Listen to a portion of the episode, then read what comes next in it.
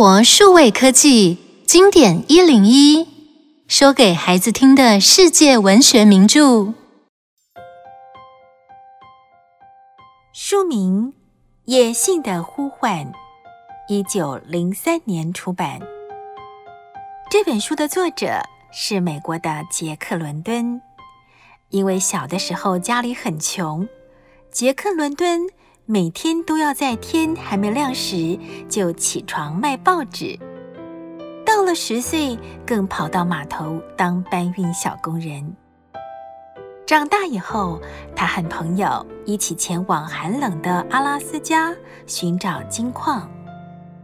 这段经历也成为他以后写作时的灵感来源。杰克·伦敦从小就喜欢动物，也擅长描写人跟动物之间的互动。他以动物为主角，创作了一系列的冒险小说。《野性的呼唤》就是一本动物冒险小说。小说中的主角是一只叫做巴克的大狗。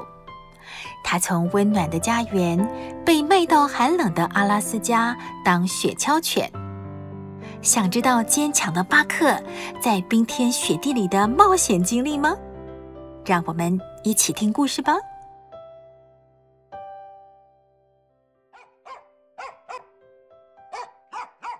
巴克是一只肌肉结实、体型壮硕的长毛大狗。它的主人是严肃公正的米勒法官。米勒法官住在气派的大豪宅里面，家人们都非常疼爱巴克。正当巴克享受着幸福的生活时，有些人在寒冷的阿拉斯加发现了金矿，于是好多人争先恐后的跑去那边挖黄金，而在寸步难行的雪地上。只能依靠狗儿拉的雪橇，所以几乎每一只强壮有力的大狗都被卖到了阿拉斯加。法官家的园丁曼纽无意中在报纸上看见了买卖狗儿的广告，居然起了坏念头：嘿嘿嘿，眼前就有一个赚钱的大好机会，像巴克这种大狗一定能卖个好价钱。嘿 嘿嗯，我得好好的计划一下。于是曼纽趁着大家不在的时候，借口带巴克去散步，把巴克拖到了拍卖场。虽然巴克愤怒的吼叫反抗，最后还是被关进了笼子，等着拍卖的命运。来哦，来哦，这些都是万中选一的好狗，只要出个价就可以带走。快来看看吧！没多久，一个身材瘦小、名叫巴罗特的男人看中了巴克，他很爽快地付了钱，接着马上把巴克和另外一只名叫克利的狗带上船，交给他的伙伴弗南莎。高大的弗南莎友善地对巴克打招呼。巴克，我是弗南莎，以后我就是你的主人了。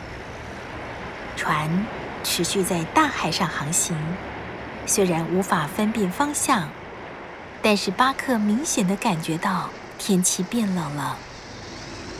有一天，船终于靠岸，巴克对眼前的景色感到大吃一惊。哇，从天上掉下来好多白色的东西！那是什么啊？嘿嘿，我来吃吃看。嗯嗯，哇，好冰哦！呵呵呵，巴克，你没有看过雪吧？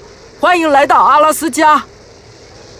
就这样，巴克来到冰天雪地的阿拉斯加，开始了全新的生活。而且，接下来将会有一连串的考验在等着他。新生活的第一天就在惊慌与恐惧中展开了。巴克第一次见识到狼群攻击，虽然狼群很快被赶走，但是克利却不幸被咬死。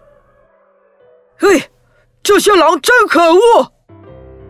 哎，没办法，我们还是赶快收拾收拾，准备上路吧。包括巴克在内，总共有九只狗被套上缰绳，成了邮差弗南莎和巴罗特的雪橇犬。他们带着紧急的公文出发了。为了赶时间，狗儿们晚睡早起，每天只能吃到一块肉干。巴克根本就吃不饱，但是聪明的他懂得忍耐，很快的适应了恶劣的环境。巴克惊讶的发现：“哦，我的听觉和嗅觉好像都变得更敏锐了。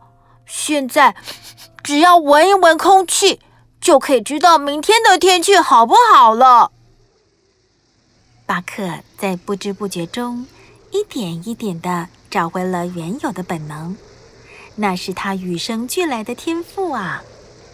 他优异的学习能力和求生本领，让弗南莎惊讶不已。但是雪橇队中的领队狗史皮兹却看他不顺眼。哼，这个叫巴克的家伙，只是个子高了点，就这么嚣张。我一定要好好的教训他，让他知道谁才是老大。史皮兹知道，总有一天，巴克会威胁自己的领袖地位，所以想尽办法欺负他，还趁机咬上他。两只狗的冲突一触即发。但是，巴克是一只天赋异禀的狗。在与史皮兹大战时，它除了靠本能应战，同时也能动脑思考。最后，巴克终于打败史皮兹，获得胜利。他兴奋地走到领队狗的位置，骄傲地抬起头，等待着主人弗南莎的指示。但是弗南莎却说：“巴克，你别骄傲，你的经验还不够，不能当领队狗。”这个位置应该让另一只老狗担任。可是，不管弗南莎怎么责骂，甚至拿鞭子鞭打，巴克就是不愿意让出领队的位置。最后，弗南莎只好放弃，让巴克成为领队狗。巴克很兴奋：“哟吼！我终于变成领队了！我要好好表现，让大家知道我不是只有力气大而已。”在巴克成为新领袖以后，他表现出来的聪明还有灵敏，都证明了自己胜过史皮兹。狗儿在他的带领下恢复了纪律，变得团结又有效率，还打破了最快运送公文的记录。哈哈哈哈！弗南莎，你看见大家那种崇拜的眼神了吗？好多人都要请我喝酒庆祝呢。真是太令人开心了！哈哈，这都要感谢巴克。哈哈哈。没多久，巴克的队伍被别人接管，负责为淘金的人送信。沉甸甸的雪橇载满了信件，狗儿们日以继夜的工作，新来的邮件却源源不绝。让巴克的队伍精疲力尽，最后再也跑不动的狗儿们，被廉价的卖给一位脾气暴躁、名叫哈尔的淘金客。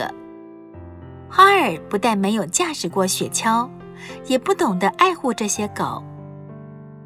有一天，当他们准备渡过结冰的河面时，有位名叫桑顿的人阻止了他们。春天来了。这条河下面的冰雪已经开始融化，河面的冰层随时有可能破裂。你们还是过几天再走吧。换成是我，即使前面有一堆黄金，我也不愿意拿自己的生命开玩笑。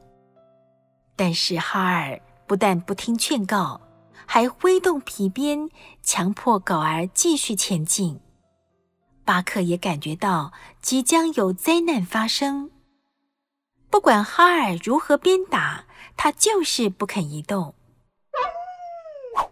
这个时候，桑顿受不了哈尔的暴行，他趁机割断巴克身上的缰绳，大叫着：“够了！不准你再打这只狗！”你算了，反正那条狗也跑不动，就送给你这个疯子吧。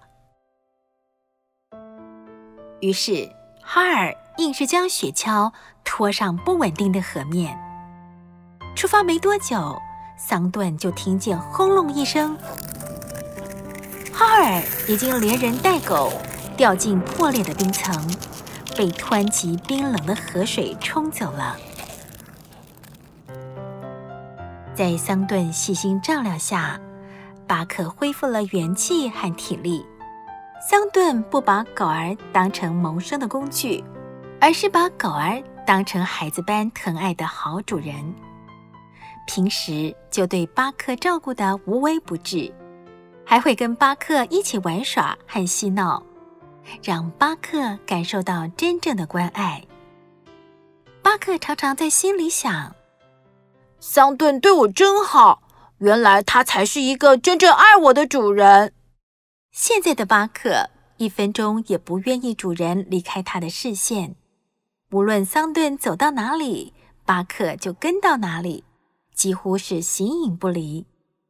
有一次，桑顿开玩笑的要巴克跳下悬崖，巴克却毫不犹豫的准备往下跳，还好桑顿及时抱住巴克。这件事也证明了巴克对桑顿忠心耿耿。有一天，桑顿和朋友们在酒吧里喝酒聊天，后来有人发生争吵，桑顿好心去排解纷争，却被打了一拳。巴克看见，立刻扑上去攻击那个人。巴克心里怒吼着：“你敢打我的主人，看我教训你！”从此以后，巴克的名声传遍了整个阿拉斯加。很多人也许不知道巴克的主人是谁，但是只要一提起巴克，就竖起大拇指来称赞。那一年秋天，桑顿和朋友准备越过一条湍急的河流，却一个不小心掉进急流里。就在这个时候，巴克奋不顾身地跳进河里，桑顿连忙挥手大叫：“巴克，别过来，快回去，回去啊！”但是巴克却不肯离开，他冒着生命危险把桑顿救上岸，还因此弄断了三根肋骨，受了重伤。桑顿非常心疼。巴克，你真是个好孩子，你要好好休息，早日康复。在巴克养伤期间，冬天来临了。这一天，桑顿遇见一位名叫马修森的淘金大王。马修森很好奇，他很想知道巴克是不是真的像传闻中那么厉害，于是找桑顿打赌。我的雪橇上正好有二十袋五十磅重的面粉，我打赌巴克一定拉不动。喏。这里有一千块，拉动了就是你的。面对马修森的挑衅，桑顿觉得很为难。可是巴克却跃跃欲试，他早就恢复了体力，只等主人一声令下。桑顿只好摸摸巴克的头，轻轻地说：“加油吧，巴克，我相信你。来，走。”巴克使尽全力，雪橇发出吱吱嘎嘎的声响，接着缓缓滑动了。旁观的人群全都屏住了呼吸，看着巴克慢慢往前走。当他走到终点时，人群立刻爆出如雷的掌声，所有人都兴奋地欢呼，桑顿更是高兴极了。他跪在巴克旁边，紧紧地抱着巴克。你真是太棒了，巴克！谢谢你，谢谢。经过这次的事件，巴克更是声名远播了。桑顿赢得赌金后，决定和朋友带着狗儿一起前往更荒凉的地方探险。听说那里有个神秘的金矿还没有被发掘。有一天，他们发现一条小河，河底布满金色的细沙，便立刻决定在小河边停留，每天淘洗黄金。在这段时间里，巴克时常有一种感觉，仿佛从遥远的地方有个声音一直在呼唤他，让他不自觉地跑进森林里寻找。哦，我又听见奇怪的声音了，是谁在呼唤我呢？巴克循着叫声跑进森林，发现了一匹狼。巴克并不想攻击它。狼也发现了巴克，结果他们居然变成朋友，玩在一起。直到巴克突然感觉有事发生，便立刻和狼告别，飞奔回营地。等到巴克回到营地，一切却都太迟了。桑顿和朋友被印第安人杀害。愤怒的巴克冲向印第安人，疯狂的攻击，许多印第安人被咬死，受伤的人尖叫着逃回森林，从此再也不敢靠近这条河。我最亲爱的桑顿，你不在了，我该往哪里去呢？悲痛的巴克觉得好空虚。桑顿死了，人类的世界再也没有什么能让他留恋。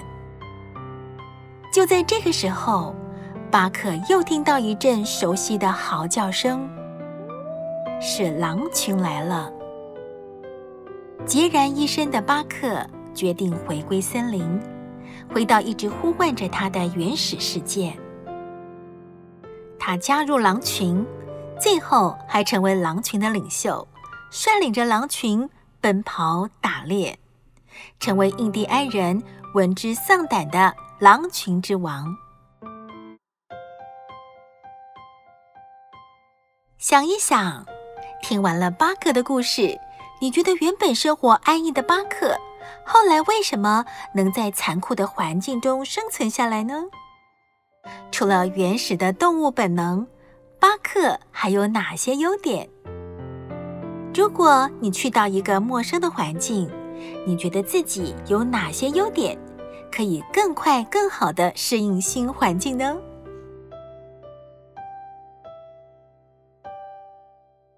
以上内容由有声书的专家生活数位科技提供。